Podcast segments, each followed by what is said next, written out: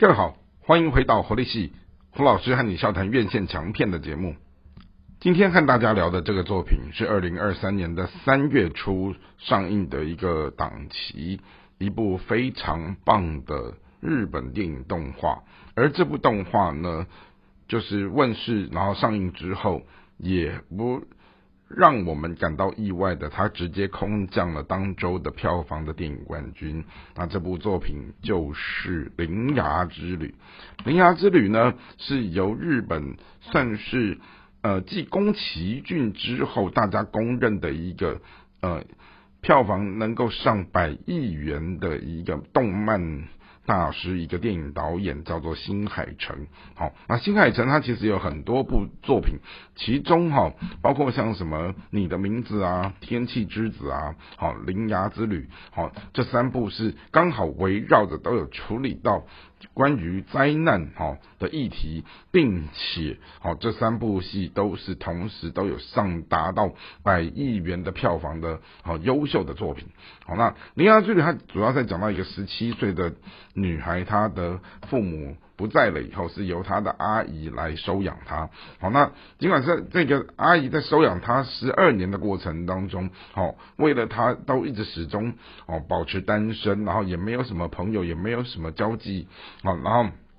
也错过了自己的婚姻。那当然心中还是有某种程度放在心里的怨恨，以及呃，等于说阿姨跟外甥女之间的一些冲突哈。那他们在这过程当中怎么？啊，去保持一个平衡，哦，那同时又要兼顾这个姐姐。死去的时候留下来的孩子，然后同时又要兼顾工作，然后同时又有一个所谓大龄女子心中的遗憾。那当然，好女主角林芽她是一个十七岁的一个青春少女，哦，那她也在她的成长过程当中有一些她身边的朋友，哦，那特别是进入到整个故事的脉络里面的时候，她有一次要去上学的路上遇到了一个非常常英俊的少年，他看似在旅行，但是他在寻找废墟。的门，而这个神秘的男孩草太，他其实哦本身是一个念教育的大四男孩，然后他。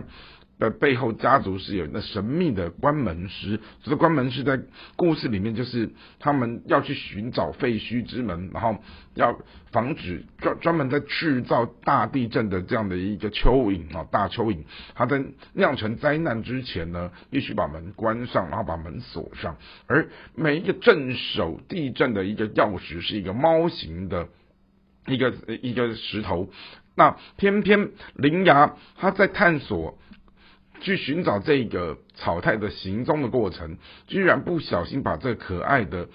猫形状的这个石头钥匙给拔了起来，导致这个钥匙它就开始能够移动，有了所谓的生命，然后呢，并且会说人话，然后他就呃诅咒了。草太让草太变成灵牙从小陪他长大的一个由他妈妈做的一个三只脚的小黄蚁，好，然后然后他就开始到处的去呃。制造问题，然后导致整个过程当中形成了一部类似像公路电影，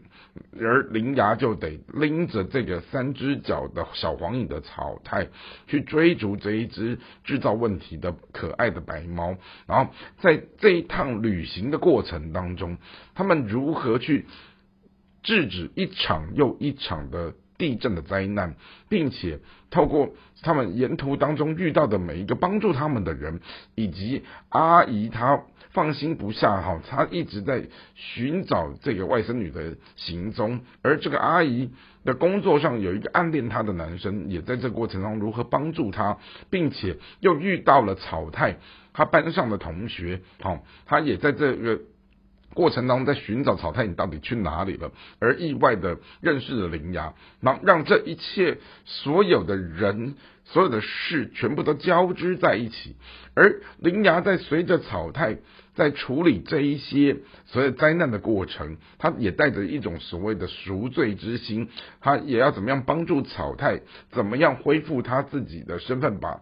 这个钥匙好。那只猫和和草太交换回来，因此他也必须穿越到死亡的尝试，好那个那个世界里面去，那个国度去的时候，居然也就意外的看见了他小时候在寻找妈妈的那个身影，然后他和他自己的童年和解，也看到了阿也和他的阿姨和解，然后整个故事在一个大和解的过程当中，哦，就是一个过程，看似有点心酸，但最后仍旧是一个圆满的结局啊。当然，新海诚。好，一个年纪才五十岁哈，但是他已经堪称是宫崎骏之后的接班人，他也在整个透过动漫影坛哈，他的票房得到了呃全球影迷大家的公认跟赞赏，也认同而而他在。连续三部灾难的动画电影，哈，你的名字、天气之子到铃芽之旅的时候，好，他用一个高度的意向性的东西，